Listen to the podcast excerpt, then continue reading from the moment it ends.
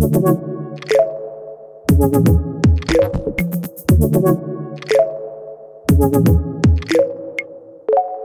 bem, meus queridos, bem-vindos a mais um episódio. Episódio. O que, que tá acontecendo, gente? Bem-vindos a mais um episódio do podcast. E esse é daqueles que eu estou no carro e aí começo a pensar na vida, e aí começo a me dar uma vontade de falar e não tem ninguém, então tem vocês. É, olha só que legal. Tava aqui pensando num trem, né? Que é assim, talvez, talvez, tá? E muito provavelmente, inclusive, você não esteja traumatizado. Talvez você esteja machucado.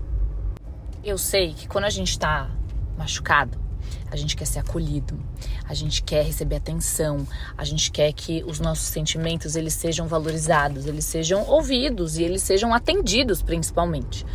Mas o que a gente não pode fazer é se colocar numa categoria de sofrimento que vai nos trazer muito mais prejuízo para nossa saúde mental do que benefício.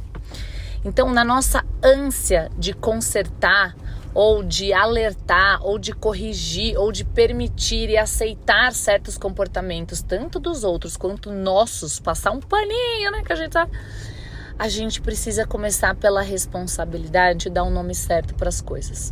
Vou dar um exemplo, tá? Você tá com unha encravada. Aí você chega no pronto atendimento. A gente tá falando de uma situação onde você prefere que te tratem como uma fratura exposta, né? E não como uma unha encravada. E às vezes a gente quer receber sim o atendimento da fratura exposta, porque a gente vai receber muito mais atenção, porque a gente vai receber muito mais acolhimento, porque até os nossos gritos, os nossos xingamentos para aqueles queridos doutores vão ficar assim: ah, faz parte, tá sentindo muita dor. Mas na verdade é uma encravada. Assim, eu sei que dói pra cacete uma encravada, tá? Não tô querendo minimizar, mas da mesma forma que eu não tô querendo minimizar quem tá machucado. Estar machucado é muito válido. Estar machucado também é muito ruim e também merece todo o acolhimento, assim como todas as emoções, todas as experiências humanas, porque se existe no nosso repertório humano esse tipo de sofrimento, esse tipo de sensação é válido por si só, tá? Mas por que é importante a gente fazer essa separação? Eu falo muito para vocês aqui, e no Instagram, e no Teco Teco, sei lá se vocês têm Teco Teco, mas enfim, eu amo. Mas eu falo muito sobre essa coisa do viés, né? De a gente mudar o viés para que a gente consiga ter melhor qualidade de vida. E isso também entra nesse contexto de mudar o viés. Porque se eu começo a me perceber com a fratura exposta, vai ter um monte de coisas que eu vou deixar de fazer ou de deixar de enxergar como uma possibilidade para mim do que se eu tivesse com a tal da unha encravada. E assim, isso é perigoso porque aí eu tô falando de uma limitação eu me coloco dentro de uma caixinha a qual não me pertence, mas eu preciso sentir o alívio de ter um nome e onde eu consiga levantar uma bandeira e apontar para alguém e falar: eu tenho essa dor e você, portanto, me respeite ou respeite as minhas dificuldades e, e respeite aquilo que eu preciso fazer para lidar com essa dor. Só que uma vez que eu coloco esse rótulo em mim, começa a ficar complicado porque eu perco também a potência de estar tá instalada na realidade e, portanto, conseguir agir. A gente falou disso esses tempos, né? Que para eu conseguir saber para onde eu vou, eu preciso saber de onde eu tô partindo.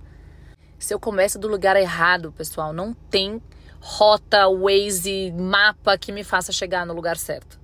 E é claro que a gente tem que impor limite, mas os limites eles servem para a gente manter as pessoas dentro e não deixar as pessoas de fora.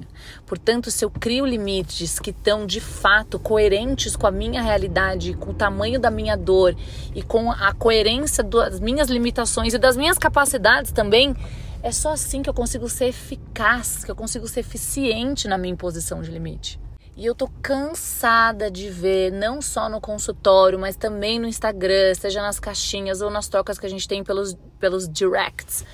Gente se colocando em rótulo, gente falando eu acho que eu tenho isso, eu acho que eu tenho aquilo. E eu sei que a gente quer dar nome para as coisas porque é importante para a gente caber em algum lugar e pertencer a alguma coisa, mas se a gente dá um nome errado, não funciona. E não tá traumatizado não é uma coisa ruim, não tá traumatizado é um degrau a menos. A minha sugestão para vocês hoje é olhar com curiosidade para as experiências que vocês têm. É se explorar também na forma de sentir o sofrimento. É se perceber dando nome para as coisas e tirar, lutar contra essa necessidade de rotular. tirar um pouco o foco do nome e colocar o foco naquilo que eu sou capaz de fazer com as coisas que eu sinto. Quando a gente se permite observar, a gente fica muito impressionado com a liberdade que isso nos dá. A gente está se dando a chance de conseguir agir diferente e isso é uma coisa boa. E para a gente promover mudança, a gente tem que pensar que existe algo diferente para ser, para se tornar. Porque se a gente deixa de questionar as coisas que a gente acredita, principalmente as coisas que nos fazem mal, as coisas que pioram a nossa qualidade de vida, a nossa qualidade dos nossos relacionamentos, da forma como a gente se enxerga e como a gente enxerga o mundo, cara, a gente não tá cuidando disso. A gente está fazendo um tratado com isso. A gente está assinando esse documento que diz que eu sou assim e pronto cuidado com o nome que vocês dão para as coisas. Gente traumatizada é pouquíssimas pessoas que têm de fato um TEPT, por exemplo. A gente está falando de uma quantidade mínima de pessoas comparado com tanto de gente que se autodiagnostica como sendo uma pessoa traumatizada. Talvez você esteja machucado e isso já é suficiente para querer cuidar de você. Cheguei em casa, bem na hora, gente. Se tivesse combinado, aí nem teria dado certo. Beijo para vocês. Ah, e semana que vem vai sair um episódio sobre compulsão alimentar com convidado. Eu quero todos vocês lá, divulgando, aplaudindo, porque não é sempre que a gente tem convidado e a gente tem que mostrar, entendeu? Ah, aqui a gente adora receber, venham mais, senta aí, fica à vontade. Tá bom? Beijo para vocês. E quem ouvir esse episódio, me conta lá o que achou. Beijo.